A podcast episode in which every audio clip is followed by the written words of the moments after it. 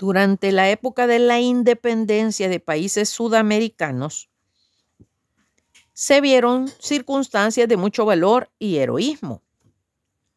Se habla mucho de los gauchos de Güemes, grupo que acostumbraba esperar y atacar a las fuerzas españolas por sorpresa.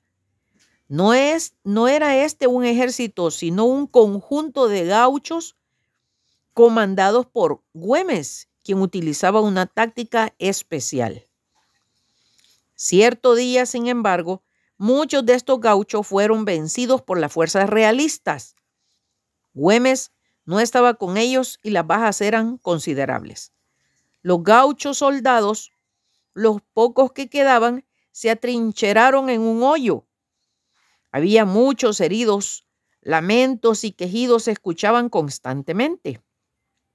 Los soldados españoles se aprestaron a dar su golpe de gracia, pero de pronto se escuchó un clarín y apareciendo en el horizonte se vio a Güemes junto con otros envuelto en su poncho de gaucho. La salvación y la ayuda habían llegado.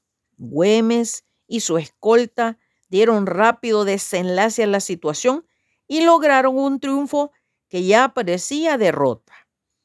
La esperanza de todo creyente, aunque tenga dificultades y parezca que nuestro jefe no está con nosotros, será la de escuchar un día la trompeta de triunfo cuando venga por segunda vez nuestro Salvador y Señor, el Señor Jesucristo. Aleluya. Ojo, bendiciones.